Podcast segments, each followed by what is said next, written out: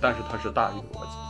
嗯，它是讲理性的，但是它是大于理性的。你不可以单单用一种逻辑和一种理性去判断了它的高下。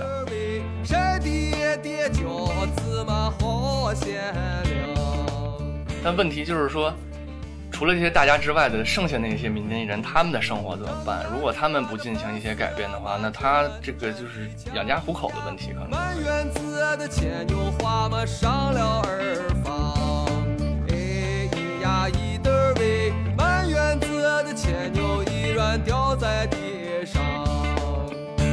Hello，大家好，欢迎来到反向流行。呃，我是董木子。这一期我们找来了呃大家都非常喜欢的土谣歌手，现在是艺术家的 思阳老师。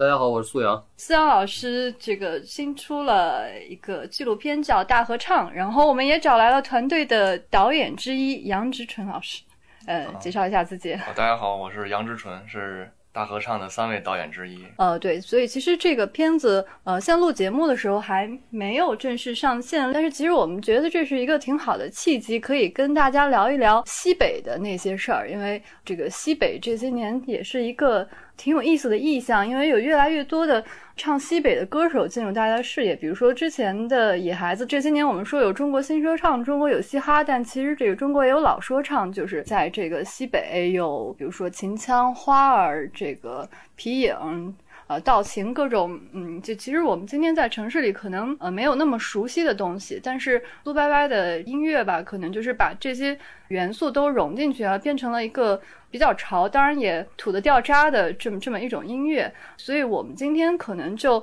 跟着这个片子来去进一步看一下，就是这个苏阳的音乐，它到底是。怎么从这个土的掉渣的地方出来的？就是他从里面跟这些这个民间艺人的交往里面，他就是吸取到了什么东西，作为今天他创作这个摇滚乐的资源吧。虽然他也是一个整天在国际诗歌节上去玩的这么一个诗人艺术家的角色了。对，你觉得西北的这些元素吧，在你的创作里大概是怎么样的一个关系呢？我先说那个，呃，木子刚才提到了那个，比如说野孩子这样的，就是早期就在探寻那个跟西北民歌有关的民谣音乐吧，嗯，就是类似，就是大家是这么说的，就但实际上我觉得我听这些乐队，比如说野孩子、赵牧阳啊这些，就特别明显的受西北音乐影响的，嗯，这些音乐人和乐队，其实他们的音乐里面也是有融合的，也也不是。就是说，单一的，就是西北这样的一个地域性的特别突出，就是说单一的那么一个。他们音乐里你仔细听，其实都会有很多音乐元素啊，但更多的我觉得是他们个人的那个情感和生活的那个痕迹。我觉得这可能就是大家比较共同的地方吧。实际上，比这更早的，就是从八十年代。就是中国，其实那会儿我们在还小，就是那会儿已经有你还小，对我那会儿西北风的时候，我十十七八、十六七吧，就听着长大的。对，就是也不是听着长大的，有有几首歌我还唱过。嗯，那个就是那会儿我在西安嘛，走穴是。嗯，对，就差不多那个年代。然后那个年代其实那是第一批，就是国内的流行乐，就是。不不是跟随着当时大的风潮，都是跟随着港台的那种形式啊，那种编曲啊，那种去模仿港台的那个校园民谣。对对对，那会儿世界化的那种摇滚乐还没有大面的进到国内来。嗯，所以那个时候的西北风，我觉得还是挺可贵的。第一批音乐人，我忘了作词作曲的人啊，就那会儿开始借鉴那个，当时叫西北风，其实还是借鉴了黄河流域的这个西北的这边的啊一些音乐语汇，民间的音乐语汇，已经开始在用了。据说是当时到了一九八八年年底的时候，连广州这种非常岭南，他们自成一派的，就对北方的风格一直都比较淡漠的地方，他那个歌厅和酒吧里也说是也在唱西北风。那我是一个九零后，没没有经历过那个时代，但我回头听的时候会觉得，其实有些歌还是有蛮蛮有点大同小异的感觉吧。但这必定是一个通俗歌曲、流行乐，我觉得就可能他为什么会这样被。高度评价，可能也是因为它是对于就是土生土长的那个本土的民间的音乐的一个再发现。对，你会觉得你这一代人对于这种土地或者对于这种民间东西的热忱，跟那一代西北风的人有什么不同吗？因为感觉现在好像也在形成一个，嗯不能说西北风吧，但是会有一个西北烙印的音乐人扎堆儿的出现在大家视野里。我实际上我的情况还有点差别，嗯，就是我实际上到了银川之后呢，我我在银川，我是七岁开始在银川生活。我生活的那个银川市，实际上正好是那个黄河流域可以说最富饶的地方之一，嗯就银川平原。然后银川其实并不是大家想象的，很多年前人问我说你们是不是骑骆驼上学那种，我其实不是那样你。有这种想象吗？啊，它其实就是从荒漠上，从荒漠上没有那么那么多的风土人情什么那些标志化的东西，就是那种符号化的东西。其实是我生活的地方是五湖四海的人，在银川市，包括我父母，你看他们俩一个河河北的，一个一个是浙江的，然后。那个我们戈壁住的有有有戈壁左右边这边是宁夏人、中卫人，然后左边这边是有两个是上海人，然后我们前排住的好几个是东北人，就是五湖四海的人都在那儿建设那个这个城市。我处的环境呢，并不是一个大家概念意义里面的那种被符号化的，对，嗯就是就是那样所谓的一个乡土的概念。嗯所以我是一个就是说从厂矿长大的这么一个人。长子弟，对对对，就是我到我到十六岁在西安上学的时候，那会儿我开始接触到，也正是应该是八五年左右，八五年流行乐，国内的流行乐刚刚开始开放了，比如说港台歌那那个那个时期才刚刚进来，也就快进来了。但是那会儿的创作的倾向，摇滚乐还没有大面积的嗯到国内，就是我当时就迷上吉他了，所以就开始就是参加了那种当时的走穴大潮。那种情况下，其实因为对音乐的痴迷，所以就参与了。就是当时早期的那种流行乐的这种演出吧，那会儿还是一个十七八的，也就是说太年轻嘛，就是基本上是处于一个还是 TFBOYS 的呃，对，就是就是没有概念，也不知道就是音乐是什么，总觉得是离不开这个东西，就觉得很痴迷。大概九零初的时候，回到银川的时候，就开始自己组了一支 copy 乐队，就是那会儿其实进一步的模仿那些从摇滚乐到港台歌都弹，因为当时我们在夜总会里伴奏。弹吉他就是嗯给那个歌手伴奏，嗯就是主要是做这些。其实那个时候就是九十年代的中期，就是像那些世界著名的摇滚乐队，他们的 CD 都可以买到了，大量的那个国外的摇滚乐，再加上本来从八十年代末到九十年代初崔健的那个影响力，包括唐朝黑豹啊这些国内涌现的第一批摇滚乐队就开始成熟了，都开始出专辑了那会儿。是然后九五年的时候，我就你想我那么喜欢音乐的人嘛，当时我就组了第一支，在银川就家乡组了一支乐队。当时的大陆所有的乐队，虽然说都是在自己写歌，但实际上从形式上，实际上从语言上，基本上没有脱离主流的摇滚乐的。其实主要的几个代表性的乐队的，他们的那些音乐语会经常出现在国内的乐队的那些演出那些语汇，就是都是通用的。就是我大概也是这种模式，就是基本上没什么大的就是个人化的这种倾向。我觉得是对我来说，可能是两千年之后，就也就是两九零九十年代末的时候，九九年，我当时可能我自己其实说不清楚，但是我当时意识到我不太喜欢这样继续下去，我就解散了我的第一支乐队。然后那到那支那支乐队叫透明乐队。到两千年的时候，我就自己开始想自己做一张专辑，因为我自己会编曲，我又会弹吉他，以前弹过贝斯，嗯我嗯练过鼓，所以我那有自己做尝试自己操刀，就是做了所有的专辑的工作，嗯，做了一张非常失败的专辑。然后那会儿我就觉得我应该在自己的音乐风格上应该有一些转换，就是我总觉得应该有一些自己的那个风格。它其实基本上还是一个模仿，因为特别我不知道的是，因为你人永远就是，尤其在你创作的时候，你永远发现，你越来越发现，其实在沿着他的路走一走，沿着他的路的走一走，其实这是有问题的。还没找啊到自己的啊那个对对对，就是。然后我当时觉得应该在风格上可能要调整，所以我觉得像 B B K 啊，像他们这些人都是吸取了那个民间的那些营养，然后我当时就找一些非洲音乐来听。然后当时我就觉得非洲音乐让我听到什么，就是原始的那个采风，就是田野录音啊，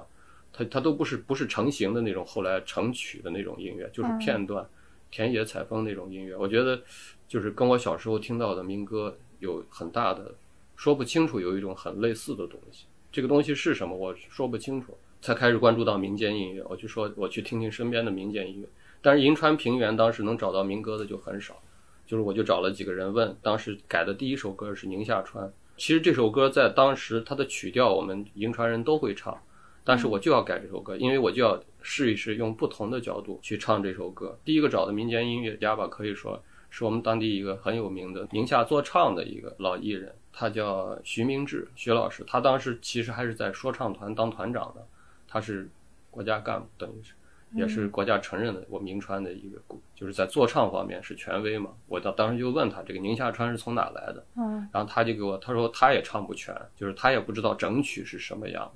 然后他就给我推荐了几个别的艺人。啊，在这同时呢，零三年底我就去了，呃，零三年初过年的是，春节的时候我去了海源，当时开始找到了那个花儿歌手马生林，一个老老歌手。我从那会儿就是开始。真正的接触，呃，在这之前，实际上我是在网络上或者在旧书摊上找那些民歌的那些资料，自己去听。在这之前，我在没有找到那个宁夏川的那个就是原唱，实际上到现在我也没找到那个他的全曲原唱，也不可能找到，因为他他流流传下来的，我们能听到的就是那四句，就是宁夏川两头尖，东靠黄河，西靠贺兰山。然后我当时。我就在这个基础上改了第一首《宁夏川》，那是我可能改的第一首民歌。是，那是两千年。零零三年。零三年。对，零三年。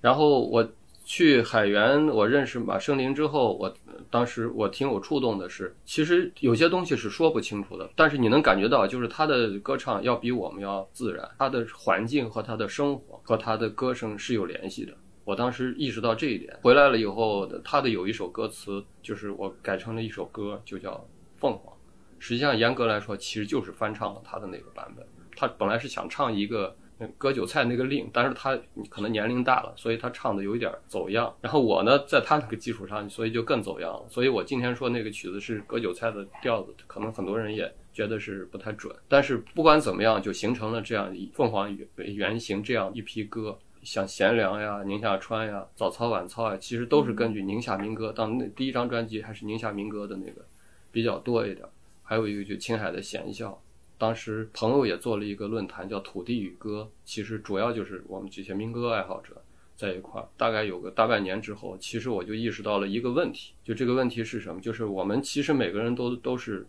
靠思考和策略性的去定制自己的音乐。比如说我以前的东西，我意识到自己在模仿的时候，我自己想要在里面加一些东西，什么民族元素呀什么的，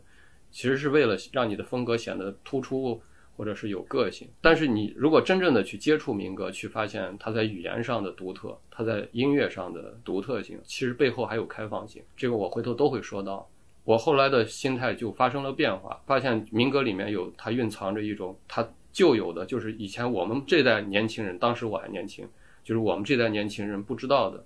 啊，一种歌词的写法，它是完全跟我以前接触的那个在形式上有很大的不同。后来我在过了后十年之后，我才慢慢的越来越深的感触是，它的共性是存在的，就是它跟这个世界上所有的民歌都都有一个共性，就是它跟生活之间的联系。它不是靠技术，它其实靠的是它对生活的那种神经、那种感受力。去写了或者去唱了这样的东西。其实我到今天为止，我学会的是这种关系，而不是某一个具体的技巧。尤其是在麦德林的时候，我觉得我就是特别有从从巴西开始，我就特别有这种感触。这是后话。其实我们先说形式部分。马生林，我去找过他那一次的时候，对我有触动，也是因为当时我们宁夏有一个作家叫石淑清，我很喜欢他。那个石淑清就住在马生林旁边那个庄子，他当时就骑着那个特别矮的那种小摩托。幸亏我俩都比较瘦，还比较矬，要不然的话，那都坐不下两个人，就哒哒哒哒在那个给我颠的特别厉害，然后颠到那个马成林家，他家那个环境就跟老魏家那个环境就比较像，你知道吧？老魏就是对环线杨导拍的，对杨导拍的那个环线皮。零四年年底的时候，第一张专辑基本上雏形就已经出来了，后来就没没什么大的变动。在当时遇到一个契机，就是老狼当时去银川。我就给了他他一张小样，然后他就把我推荐给十三月了。当时十三月就跟我打电话，就说能不能签约什么的。然后我当时零五年我就到北京。实际上很多人都觉得，就说零五年可能是啊，我的音乐可能就是被定性了，是一个土的摇滚啊，是类似这样的东西。我觉得零五年我的第一张专辑其实并没有觉得太成熟，后来我就不断的开始接触的这些民歌手，包括延迟的另一个花儿歌手就是张建军。这次我们电影没有拍他，那个是因为出于另一个考虑。其实，在零五年到一零年之间，我不停的在还是在接触民歌手。那会儿我还是经常回银川的，然后回银川每年过年都会去找他们喝酒，然后认识了一批新的那个民歌手。我在一六年的时候做了一个艺术项目，叫《黄河金流》。当时那个项目刚开始发布的时候，《大合唱》这个电影的那个出品方，当时陆伟就是他说：“哎，我们聊一聊吧，这个你这个项目还挺有意思的，黄河这个主题我们特别感兴趣。”嗯然后当时我们就在下就在他办公室，我和陆伟还有那个包小庚，也许就是这个片子的那个制片制片人，嗯。然后他就是我们就聊出这么一个片子，就当时就大家都觉得就是能够沿着黄河和你认识的这些民歌手，然后你们之间的这些交集，然后我们从这个侧面，从音乐的这个线索，尝试呈现他们的那个真实的生活的机理，就打算用人类学的这种角度去拍这么一个片子。然后从那天开始，给雷老师他们提交了一个那个名单，对，那然后雷老师他们就和杨志纯还有柯导，他们几个人就根据我的那些以前那杂七八糟那些人里面筛了四个人，这四个人大家考虑的是这四个人他们分别是道情、皮影，然后呃道情、呃道情和那个秦腔、陕北说书和花儿。我后来去花儿会啊，然后去认识西海固的花儿歌手啊，这些东西其实是泛义的，就是从那个广泛的角度，其实并没有系统的学某一个门类的民间艺术。我不是一个那个系统的传承人，嗯就是我只是一个要写自己的歌，就是我其实就是想对对对，就是我我其实那那种学习方法都不是那种传统的，我必须要学会多少首花，然后学会多少段秦腔，不是这样的。剧组呢，从这四个人开始，就是把这个名单就列，就就有一这个原因，他们都住在相近的区域，就是黄河流域，嗯然后他们又不住在同时一个地方，然后同时他们有不同的艺术门类。当时请了那个中国院的那个肖老师，肖璇老师，他是音乐人类学的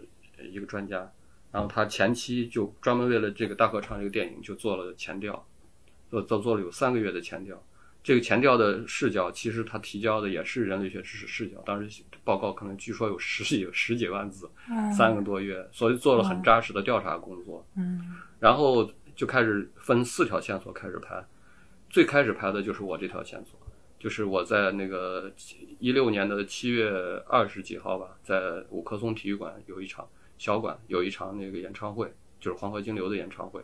当时那场演唱会就是开的机嘛，从那天开始，然后就四条线索。那个我那条线索的导演叫柯姓姓柯，叫柯永全，他们都是清华大学轻影工作室的。然后杨导就介绍后面的情况。那个另一条线索是杨导杨志纯他在那个对跟拍。对对，杨导，你是怎么就是介入到这个拍摄里面来的？我看你也是在就是清华那个新传学院，就是在读博士嘛。对，因为我当时是研究生的时候，我老师雷建军也是我们这片子的监制，然后他就跟我说说现在咱们要计划开始拍摄一个音乐题材的纪录片，说问我感不感兴趣。然后因为我当时相当于研三那一年我是没有事情的，然后我就直接就答应了，而且我也我我首先我是比较感兴趣音乐，然后另外一个我觉得当时雷老师跟我说这是一个比较大规模的一个纪录片的制作，所以我听到这就还是挺兴奋的，所以就直接就决定参加了。不过其实当时雷老师跟我说拍苏贝贝，他跟我说咱们拍这个苏阳，然后我跟他说苏阳是谁，我当时其实还不认识苏贝贝，后来的粉丝，对，然后就回去就就这个上网打开就开始听，听听听，然后这个大概有一些了解。但其实我当时听苏贝贝的时候，我也就就还好，其实没有特别触动我。你北京人，对，我是北京人，泛北方地带的，是，但是就是总感觉还是怎么说呢？因为我我因为我从小也是学这个古典音乐出身的，嗯就是我是从小那个拉小提琴，然后也去做过在清华交响乐团。我自己平时喜欢听的音乐，也就是偏这个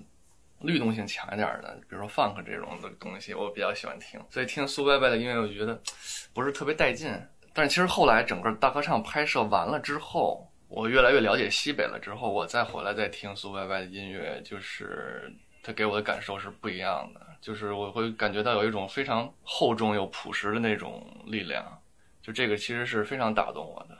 对，其实我可以再回到刚才咱们讨论那个问题再说一下，就是其实，呃，我觉得就是音乐创作者他的这种音乐表达，首先是对接他的一个个人经历和个人情感，但其实他背后应该是有一套扎他自己一个一个向往的文化体系。就比如说，你看那个前段时间那个乐队的夏天里头，盘尼西林那主唱小乐他就说，他说我就特别喜欢英国那个岛，我特别向往那个地方，所以他就做那样的音乐。然后比如说做雷鬼的就。牙买加，然后 funk 的就美国，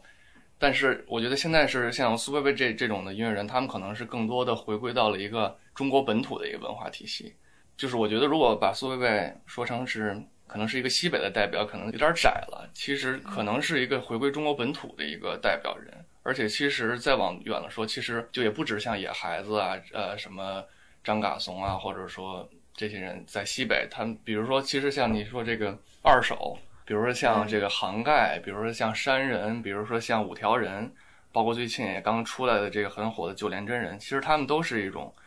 对于这个中国本土的一种回归，地方性的地对中国本土地方性的一种回归。就其实我现在慢慢转转向喜欢听这些音乐了，就是我是感觉它跟我之间的关系更近，就是我好像能梳梳理清楚它的一个文化脉络。然后大合唱其实这个片子我们做的一件事情就是。以苏贝贝他作为一个线索，然后去梳理了一下他的音乐创作上的一个音乐脉络。当时其实也就是在咱们今天做交流这间屋子，当时苏贝贝也在，就是当时是一个策划会嘛，就说大家怎么来做这个大合唱这个片子。然后因为我们青影这边是之前做过很多这种民意相关的纪录片，都是我们这个学生自己拍的。我们可也是考虑到，就说如果九十分钟一个面向院线的纪录片。只以苏贝贝一个人物作为主人公，可能他就不太能支撑起来。我们希望说更多的东西。当时我们就在这间屋子里定下来说：“OK，我们不只拍苏贝贝，我们也要拍影响他音乐创作的那些民间艺人。我们希望以这个苏贝贝他的音乐作为一个源头，作为一个线索，往上去溯源。首先是看到哪些人影响到了他的创作，再看一下影响苏贝贝创作的那些人现在是如何歌唱的，他们为什么还在这样歌唱。”他们的音乐跟他们的生活以及他们生活的那片土地之间是有怎样的一个关系？对，基本上这就是大合唱的一个最开始的一个核心思想。嗯，对，杨导，你去的是那个皮影和花儿花儿乐队，在那儿待了多长时间？是怎怎么拍？呃，就我们这种拍摄方法，其实就是怎么说呢？其实中国有很多独立纪录片导演，他们都是这么在做片子，他跟电视台做片子方法不太一样。因为电视台它肯定是受预预算影响，它去到一个地方拍一个拍摄对象，它可能只有几几天时间，对，所以它可能需要有一个预设，然后需要有一个这种对于拍摄对象的一个强的引导，然后来完成它的一个表达。但是我们这个片子就是相当于就直接进入到拍摄拍摄对象的生活之中去，跟他一起工作、生活、同吃同住这种方式，然后不去做引导，然后也不做去不去做干预。然后只不过是记录他们生活中的一些段落，用这些生活片段，用这些纪实段落来作为我们表达的一种素材来，然后来结构我们的这个片子。对，在这之前你听花儿吗？在这之前我就是都没，就是我非常陌生。对，就是我就是没听过，真是没听过。所以就是刚刚进入他们那个这个唱花儿的时候，那个是什么感感觉？唱花儿的话。我第一次看到老马换花儿，其实是在素材上。就当时第一次去拍老马的时候，还不是我，是那个我的一个同学。那次是因为是苏贝贝在北京做了一个活动，然后邀请了我们其中的三位拍摄对象来北京。我们当时就兵分几路去到他们家里，跟着他们一块儿过来北京。我当时是去的老魏那边的，花儿马峰山那边，他是我的一个同学嘛。当时我在素材上看到的他唱花儿，他就当时坐在一个山坡上，一个草地后边躺着一个大哥，他坐在这个大哥前头，那大哥躺在草坪上吹了一口琴，然后老马伴着那个口琴的声音唱花儿。我当时我觉得就是特别的自由自在，就是他们那种状态还是挺让我喜欢的。对，而且当而且当时我其实觉得马峰山这个人的眼神特别纯净，所以这个其实特别打动我。我感觉他是一个这个文艺男中年，对，呃，是就是好像特别痴迷唱花，而且就我看这个片子的时候，就是感觉花儿他是一个特别调情的、特别挑逗的这么一个对唱的。对他，其实，在当地的话，确实会大家会认为他很调情，但其实如果以我们这城里人视角来看，其实就是很平常。就是我，我甚至觉得他那个花儿歌词就还好吧，可能也没有那么的露骨。就现在我们片子里所展现的这些，其实可能跟这对面的女孩看过来这个歌儿没有什么太大的区别。对，就它其实是差不多的。对，那个苏白白，你当初接触花儿的时候是怎么一个感受？因为他唱花儿的那个空间是很特别的，它是一个很开阔的，就是山野里的一个状态，而且。男男女女在那边好像还有一种竞赛的感觉，但是又很放松的那么一个状态。花儿啊，实际上是一个挺大的体系，嗯，它那个有两个主要的流派，一个是河黄花，也就是目前我们能听到的大部分花，其中河黄花，然后还有一个是陶敏花，嗯，就是在他们都在，嗯，陶敏花呢，其实受那个。藏族音乐和那个土族音乐的这种影响，就是高原那种吟唱，然后它的那个音乐跨度也特别大。现在就是在我们内地听的人就比较少。河州花儿也叫河黄花儿，就比较那个什么。老马他唱的基本上都属于河州花儿，就是因为你我们宁夏花儿实际上就是受河州花儿影响，它就是基本上就是一种山歌，山歌对唱的形式。其实花儿这个词，你你都能就是感觉到，它就是生命。对吧？嗯，然后很大的一一部分题材其实就是求爱嘛。在但这个过程当中呢，其实不一定是在山里面。为什么要在山里面？因为在那个，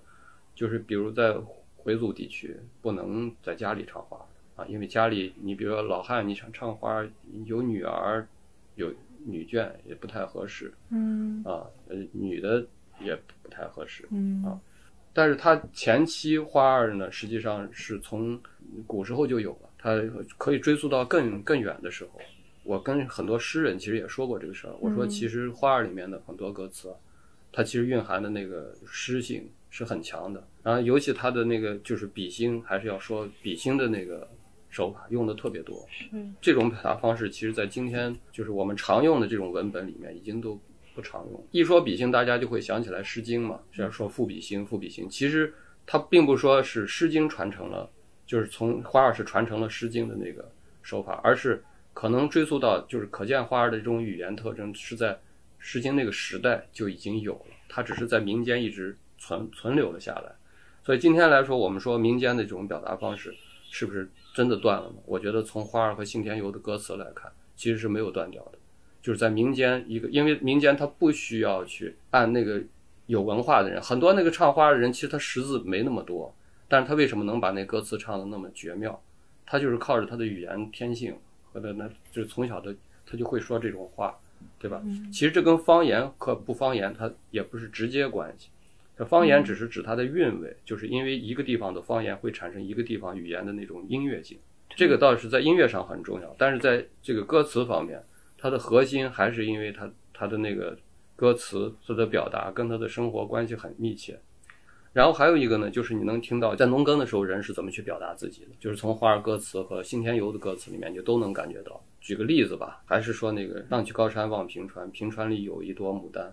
看起来容易，摘起来难，摘到手里是个马莲啊，因为马莲是一个最普通的那个花嘛。这种就是你说它是隐喻还是说是什么都都可以，它就是一开始这种格式，这种民歌的这种格式。就是一开始说一个跟这想说的话没有关系的一个景，最后再说出自己要感触的一件事儿，它基本上都是这么一个格式。它叙事就是在抒情，它不是说先叙事，像布鲁斯，对吧？啊，有一天一个晴朗的天气，我走在路上碰到了一个美女，然后我我跟她说昨天我梦到了你，然后她告诉我你跟我没关系，然后我很悲伤，我很悲伤啊，这怎么回事？我很悲伤。它可能会有严格的，比如说叙事的时候就是叙事，但实际上这种合一的理性这种东西，它其实在叙事里面本身就是它的，就是叙事本身就是抒情。可能我说的这个非常片面，或者甚至是谬论，但是我感知到的就这么一个东西。实际上我也在歌词里面后来在沿用了这样的东西，但是我把它给现代化了，比如说我把它口语改成一个。适合现场或者适合我的歌词，一个场况子弟能够去说出来的那么一个表达方式，就是我就一直在做这样的转换。其实我在听花儿或者在听秦腔的时候，我并没有是按照他们规定好的，就是说花儿有多少流派，它的这个流派是怎么唱，传统经典这些东西应该去听没有问题。但是我更多的是听那些，就是我只听那个打动我的东西，就是我我听他这段旋律好听，我就去听它。我其实不管它经典不经典，但是我如果听到一一一个旋律对我有触动，我就会把它的词也找来。如果它的词特别好，我就会翻唱这个；如果它有只有好的曲，我经常会对那些没有完成的东西，就是大家都觉得这个东西没完成，那样东西才有可塑性，才能把我自己装进去，而不是拿那个经典的东西，因为人已经完成了，你就没法去再去创造，再去植入自己的情感、自己的生活痕迹，就你很难再进去。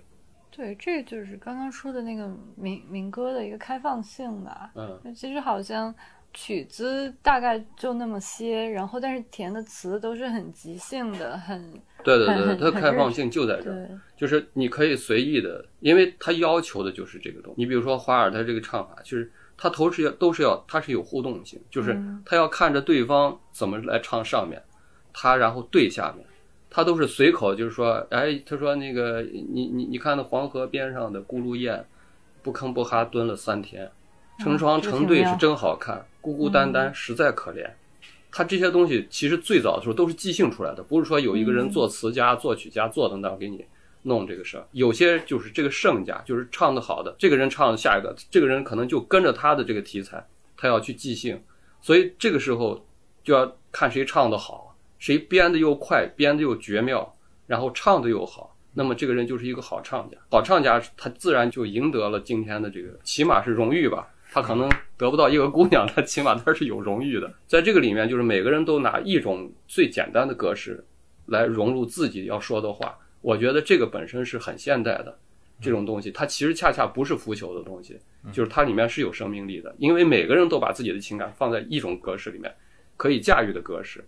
这种艺术，我觉得是它本身是是很开放的。但是可能未必人人都是像我这样看到它的这种开放性，可能大家都说的是什么是正宗，或者是如何按照某一种标准去传承最正宗的那个脉络是。哎，我感觉这个好像，嗯，这种很即兴的说唱，一方面好像又有点像就是中国那个古诗词填词的这个，就是给你一个七律或者你去填，原理是一样，即兴的，对，原理是一样的，七步诗那样去创作的，对，挺综合的，而且。他那个现场感特别强，就是，呃，就是挺挺刺激的一个活儿。就是他，呃，还而而且它简单，就是每个人你只要学两下，其实你只要放开胆子大，你都能唱。现在感觉那个杨导说这叫中国老说唱，我觉得确实好像跟那个就是西方的这个嘻哈也是很像的，它也是一种很即兴而且非常生活化的东西。对，其实这个就我们拍摄的这四种民间艺术形式的话。说书跟花儿其实它是有很强的这种原创性和互动性的，然后说书的话，它可能相比花儿的旋律性会弱一些，所以我觉得它更像说唱。然后这个花儿其实更像这个 blues 的感觉。嗯，对。就如果想对对接 西方的话，可能这么着去说一下是比较有意思的。然后。对我这我因为我正好看着你这个采访提纲上有一句话说这马克思说民歌是唯一的历史传说和编年史，我觉得他这话说的还挺好的，因为就是其实你从我们拍摄的这个四种民意就能看出来，其实花儿它是一个最民歌最属于民歌的东西，嗯，就它是一个口传下来的东西，嗯，马克思他说这一话的意思就是说他其实是有一种反对那种精英对于历史的书写那种意思。他就是说，可能精英的话，历史是人人打扮的小姑娘嘛。精英的话，他会站在他的一个角度上来编写历史。但是民间的东西，它是没有一个有一只手在操控着它的，它是历史源流传下来的一个东西，所以它更可能是一个更全面的、更客观的一个历史。但其实你你像除了花儿之外，我们另外这三种艺术形式的话，它其实有时候更多的是，我觉得是对接的是一套。更早期的一套社会价值观，就是你比如说像秦腔这秦腔皮影戏，包括说书的一部分内容，它也是一种历史剧的性质的一个表达。可能往前了说，它可能是一个王权自上而下传递他们价值观的一个方式啊，比如说我这种三纲五常的这种理念呀，等等等等。道情的教化也是。对，道情是，然后秦腔对，其实都都差不多。但是它可能另外还有一方面就是说，这个对于在古代来说，这些东西它是一个对于老百姓是一个娱乐性功能嘛。然后另外的话就是说，还有一个就是跟他们的民间信仰相关的。我这好像扯远了。对，哎，其实其实你是说那个好像是秦腔那个剧团，还是他说这个演这个戏是演给上天看的对，他是祈雨的，所以下雨了，没有人，没有观众在看了，他们还要继续演。对他们说这个戏是许给神的嘛，没有观众看也一样要唱下去。啊、这个就是就是秦腔跟这个秦腔在当地就叫大戏，老百姓管它叫大戏，皮影就叫小戏。他们就是当地老百姓是在每呃每个村子，他们有有一个固定的时间是他们的庙会时间，然后每个村子都是岔开的。在他们村子庙会的时间，他们就会举办一些这种民间信仰的活动，比如说这种烧香拜神、抬爷，同时还要匹配一个就是唱戏，这个是跟他的生产生活方式脱离不开关系的。因为早年间他们种地的时候，其实因为西北那片土地是很贫瘠的嘛，所以这片土地对他们来说是一个又敬畏又恐惧的一种感觉，就是靠天吃饭，对，就是靠天吃饭。如果就他们他们生活跟生存的一切希望就在这片土地上。如果土地干旱不下雨的话，他们可能就要饿肚子。那这时候的话，人当自己的努力可能达不到，就是解决不了一些问题的时候，他可能就会寄托于一些莫须有的东西，然后他们心中就会有一些神。那这些庙会的时候，宗教仪式其实就是对神的一种讨好。所以像他们这种唱戏，其实也就是唱给神听。包括像我的拍摄对象老魏，他都说说是封建迷信救了皮影戏啊。哎，这个他们现在还信神，还是有这么一个农耕时代遗留下来的。对，因为他们还在种地，就他他生产生活方式还是没有生。产力没有提高，还呃，生产力是有提高，但他还是因为就是它可能还会有一些，就是没有没有彻底变化，嗯因为其实生产力的提高也就是这些年的事情。首先，老魏那儿通电修路都是十年左右的事儿，嗯然后因为他那儿还是在大山里，然后他们那家里一个山山谷里只有七户人家，然后油路就修到他们村口，从村口下来还得有个呃十几二十分钟，那收割机是开不下来的，所以他们家还是一直是一个相对来说原始的一个呃耕种方式，就还是播呃牛拉地牛牛犁地播种。然后手动收割麦子，然后三呃三蹦子弄着一个大石头转着去压那个麦子，就它还是一个非常原始的一种耕种方式。所以你觉得他这时候会还，就他肯定内心还是会对那个神有期望的，就是他因为他还在做这些事情，但是对就是对，但生活方式如果变了的话，可能就不会了。嗯对，他是懂懂马克思的这个说法。呃，主要是对，因为马克思懂他们。嗯，对，哎，就我我其实我第一次听秦腔是看那个电视剧的是《血色浪漫》，当时是这个北京的嗯这个小青年儿去，呃应该是知识青年下乡吧，嗯然后就去了陕北，就是当时有一个。妹子她就在那个山头唱唱几句秦腔，然后这个刘烨演那小个就痴迷了，然后就听着就掉泪了。这然后旁边还有放羊的老汉，然后唱几嗓子，然后他就就特别想学。我当时听到这个时候也觉得特别震撼，因为它是搭配那个画面的嘛，我感觉它是跟空间呃是很很匹配的这么一种声音吧，就它那个。辽阔的和那种悲怆的感觉，一定是要跟那个在自然还占据非常主导地位的，然后人的力量是还没有很强大，而且自然都没有被祛魅的状态会有的那么一个创作。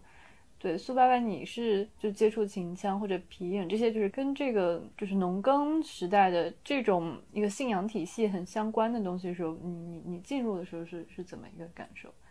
我觉得艺术好的艺术，嗯我觉得其实它其实是可以跟自然对话的。嗯啊，跟跟我们所不知道的东西对话，而且我觉得艺术和什么息息相关，就是和你的感知息息相关。比如说，我们去那个哥伦比亚，我本身不会写诗，更听不懂外国人去朗诵，任何人说话我都听不懂。但是他们朗诵的时候，我不知道为什么，我就我说他们没有一一个细，他们每个细胞都是真的，没有一个细胞是假的。艺术是是讲逻辑的，但是它是大于逻辑的。嗯，它是讲理性的，但是它是大于理性的。你不可以单单用一种逻辑和一种理性去判断了它的高下。很多歌词我们真的是写不出来的，那种歌词就是我刚才说的那个，就什么黄河边的咕噜雁，就它极朴素的一个生活语言，对吧？它这种东西就是它能说出它的字面之外的东西，那个你能感觉到的、感知到的东西。哎，那你在这个呃庙里看戏的时候，听起会会有苏伯伯那种感受吗？因为我看过一些那个老魏的他的那个戏本儿，然后我是感觉到了这个深深的套路，确实是，就是他 很多故事的结构其实确实都是相似的。首先，很多一部分都是，嗯，就是他他会赞扬女性的这种忠贞，就很多戏都是这样的，好多都是老公什么中状元了，老公怎么着嫁出去，不是就是怎么着遇到更好的人家就走了，好多戏都是这样。然后老这老婆呢还要这个保持忠贞，然后孝敬她之前的婆婆呀什么的这种的。但其实我觉得这是一种旧社会的一种桎梏，可能是，就是他他是告诉你女性就应该就是服从这个，不怎么说不是服从，就是嗯。就你男人可以对不起你，你还要保持你的这个道德，或者说是什么？对，但其实这个东西可能在现在的社会，时间长了就变成一种格式了。对，所以戏是一个什么东西？戏是一个非常综合的东西。嗯，他觉得这是一个有娱乐的东西。首先是他觉得这是在心底是一个有娱乐的东西，但是戏呢，首先它的最浓重的一件外衣是道德。它最早是有通灵的这个，就是演戏是确实是有。祭祀和这些仪式感的，有这些东西的，给天地看的。但是后来他因为他要民俗化，他就是要娱乐化。但是娱乐得有一个，咱们这个地方就是大概可能都有这种习惯，就几千年了，就什么东西都得有一个说法。这个说法是什么呢？就是三娘教子啊这些。其实老百姓他更多感动的是人性的部分。嗯，就是我看秦腔，真的我我我没我没看什么，就是进。进京状元那个没当状元之前落难了，然后正因为他恪守了那个那个一个女人，正因为他恪守了某一种道德，所以他的夫君对他后来怎么获了状元了，还是怎么回事？往往这种，我觉得在叙事上，在我这种审美里面，根本我就不把这个当回事儿，因为太套路。嗯，但是他的好在哪？就是他在体现这些细节的时候，比如说卖妙郎，我就能看哭，因为就是他的母母亲要去卖他，他他的妈妈妙郎他妈妈。孝顺公爹，三年灾害，老公去赶考，对吧？她身上没有别的东西可以给老公公治病，她就把自己的肉割下来了。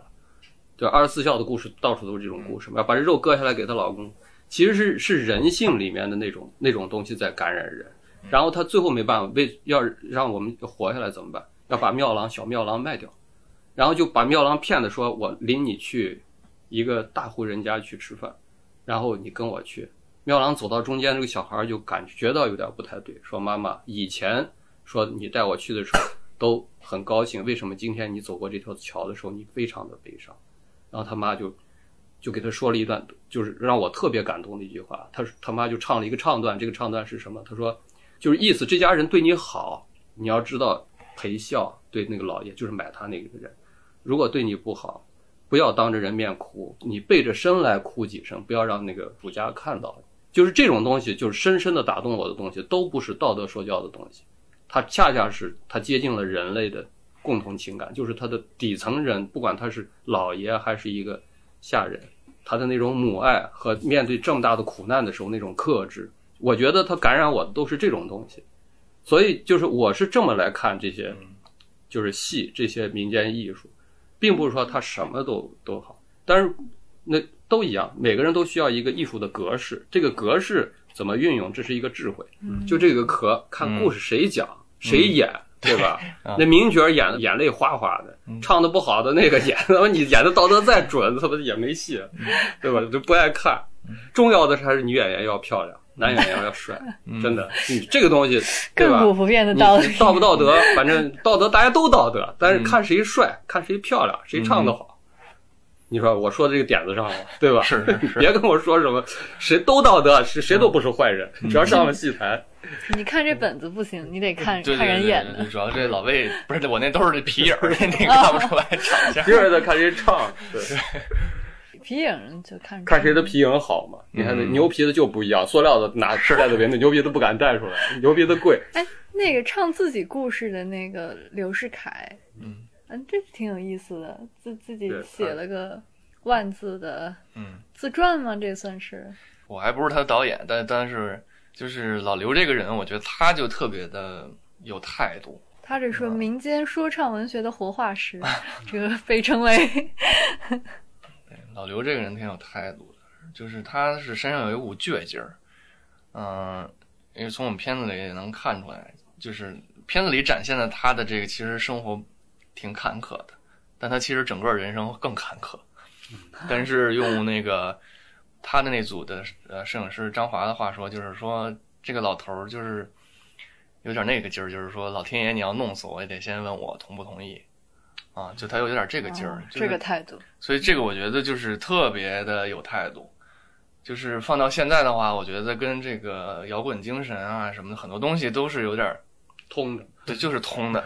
对，其实就是我还是就是说，其实我们拍摄的这四位西北老汉，其实他们都是很酷的人是吧？啊，就是如可能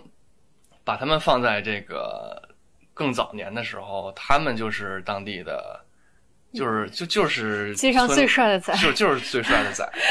绝对都是最帅的仔。你想老魏，他说他小时候跟他爷爷出去唱戏的时候，那每到一个村子，那都是窑洞里挤满了人，整个村的人全去看，而且那时候还是更大的窑洞，比现在他们住这窑洞还要大，那全都挤满了人，而且那一唱直接唱到天亮，外边阳光照进窑洞来的时候，他们才才结束。所以你想，原来他们是多么受欢迎这帮人。所以，就他们真是很酷，包括像张张团张进来，你看他作为一个一个剧团的对一个团长，他的那种江湖道呃江湖义气，那就是非常吸引人的。就是所以，包括我们那一个一个剪辑师于西，他原来是做那种谍战片的编剧的，嗯，他其实最喜欢的就是张团，因为他的那种热血感啊，是其实能打动些那我们那个剪辑师那种他那种性格的人的。包括老马那种，就是那种不羁的性格，然后就就要歌唱自己的这种对于什么爱情或者美好生活这种向往，其实也是就很很酷的一件事情，都是。对我，我感觉这个这个呃花儿这挺有意思，就是因为它就是直抒胸臆的嘛。那这个一般大家谈这个呃爱情的时候，还是有一点扭捏的，呃，但是他又跟你整个家庭跟这个孩子好像又不能在一个体系里。直是心直口不直，嗯口直了就没意思了。嗯，对，嗯。心要直，但是他唱出来的要要越越绕弯儿越有意味，越越那个嗯，那才巧妙，对，嗯嗯。有有技巧。这个所以说原这个花儿它原来就是我们有开玩笑说它就是古代的陌陌嘛，就是他他他的约不约？对，就你像现在就是大家就直接约不约，但其实就你看人家原来得编编出那么一套这个有趣的词，然后唱出来，这种表达才能这个泡到姑娘。跟现在现在的人泡姑娘，这是太太无聊了。不好玩儿。嗯，嗯，那怎么怎么感觉现在好像越来越乏味了呢？那倒也不会。其实对，其实我们在说这些东西有趣儿的时候，并不是说就是说别的东西，就我们现在的生活方式就无聊了。其实只不过就是说，就是说他们也很酷，然后也可以看看他们是怎么生活的，对就是就对，是这样。嗯，我会觉得今天好像我们说一个东西是非遗的时候，反而把我们跟这个东西距离拉远了。呃，就把好像把它放到一个呃什么博物馆里一个活化石，就是很难再跟你发生关系了。我不知道你进入到那个空间的时候，就你还会对非遗有这种感受吗？或者说，因为我感觉苏伯伯他压根儿就不是以看待非遗的方式来进入这些这这些东西的。我曾经也尝试干过，就是嗯留住一个人的歌声，然后比如说我认识一个花儿歌手，他是从甘肃来的，嗯，叫王德贤，嗯他的歌声就曾经特别打动我，然后老人年龄也大，嗯然后那年我就打算帮他整理。其实刘世凯我也这么帮他做过，嗯我去他家里给他录了一整套那个曲子，就是传统的，先让他把曲目单列出来，然后我去他家跟他整理了一番。后来我又去找他，就是就花了一下午时间录了一一整套，就他那些曲子。后来我又又又帮他整歌词什么的，他因为每次唱有点不一样，就是整歌词什么。本来是想给帮他也出一个这种集子，呃，王德贤就是那个老人已经多少七十多，当时我还呼吁过那个 当地的文化馆，我说你们有没有经费给他录一个就是成套的，他那种就是他这一生比较重要的那些唱的花儿，他是土族嘛，他唱的比较独特，啊，当时这个事儿也没跑成，嗯，但是我觉得，我觉得这些其实都是确实是站在那个就有点像非遗整理的那个感保护啊保护的嗯感觉。但是实际上我的我后来觉得就是。其实一个创作者，就是你写歌的人，其实嗯就不承担这些责任，这些是专门，它是另一个意义，它是档案意义，嗯就是一个一个曾经发生过重要影响的一个种的一个东西，你要把它留下来，做后世来借鉴或者是研究。但这个不是我去做的事儿，我其实就主要在他们身上学习和吸收他们的那个，就是这些我要知道这些歌唱是从哪来的，对吧？这些他跟土地的这种这种关系，他的生活发生什么变化，让他有没有什么变化，就是我是可以去了解这样的东西，但是我对他们的那个这种东西，我觉得还是不能干扰太多，而且我也做不了什么，从本质上我也没没太多的能力。我觉得更多的是，其实就是如果能从他们这儿得到营养，而且我又能融入自己的生活的情感，创作一批，这个才是我应该有的方向。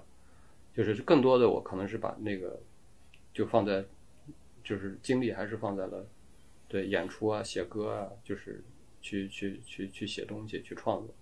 就是还是这样。对对，这也是为什么去年的时候，《新京报书评周刊》就给给苏阳颁了一个年度跨界奖，就是因为你那个《土的声音》其实是既是对你就是写歌的经历，也是对于他那个源头的追溯的一个这么完整的记录吧。嗯，对，对，我可以说，就是我可以从这个大合唱这个片子的理念来说，就是其实我们这个片子是跟之前的呃一些对于非遗的东西的书写其实是很不一样的啊。对，就是因为我们其实像刚才你说，就是我们说它是传统文化是非遗的时候，其实是在说我们之间跟它的距离嘛，是因为它已经在我们生活中，它跟我们生活对接不上了，所以我们认它为它是遗产，认为它是传统。但其实我们在拍摄的时候会发现，这些东西对于老魏、老张、老马和老刘来说，这些东西不是遗产，也不是传统，这就是他们当下的生活，这就是他们生活中的一部分，这就是他们的文化，不是传统文化。土地上。对，因为他们还有这个连接，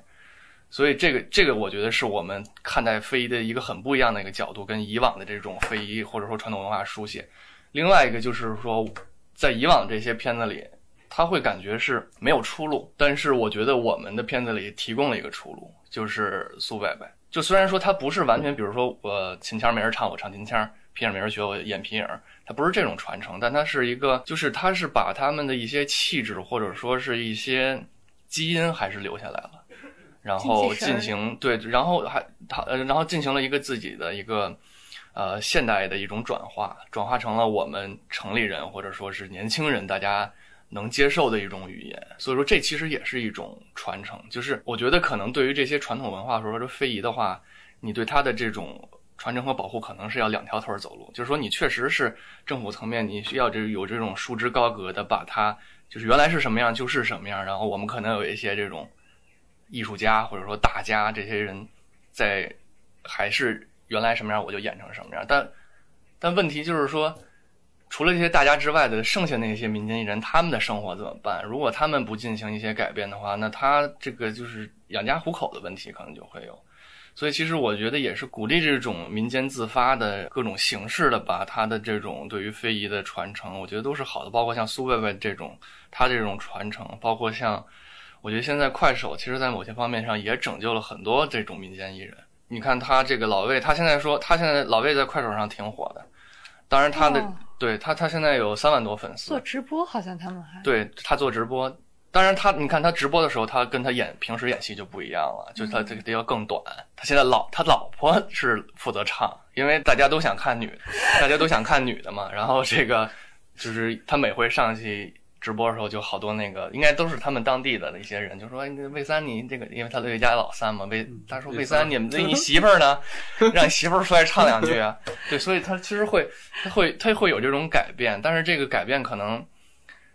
会保证他有活力啊，就是它对它它这可能民间性，它就是这种东西，它就是要有活力，它才能够活下去。不是，这这民间性，它对，就是它有活力才能延续，让对造才能延延续造起来下去，才能因为要让它再生，要有生命力。嗯，嗯，嗯，任何艺术一旦没有再生能力，这就这就就差不多了。对。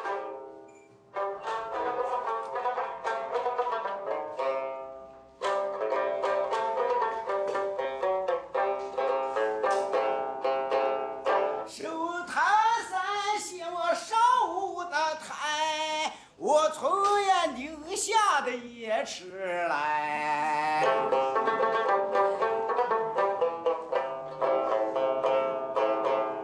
家住在夜池的何家台，我姓刘呀，就叫个刘世凯呀。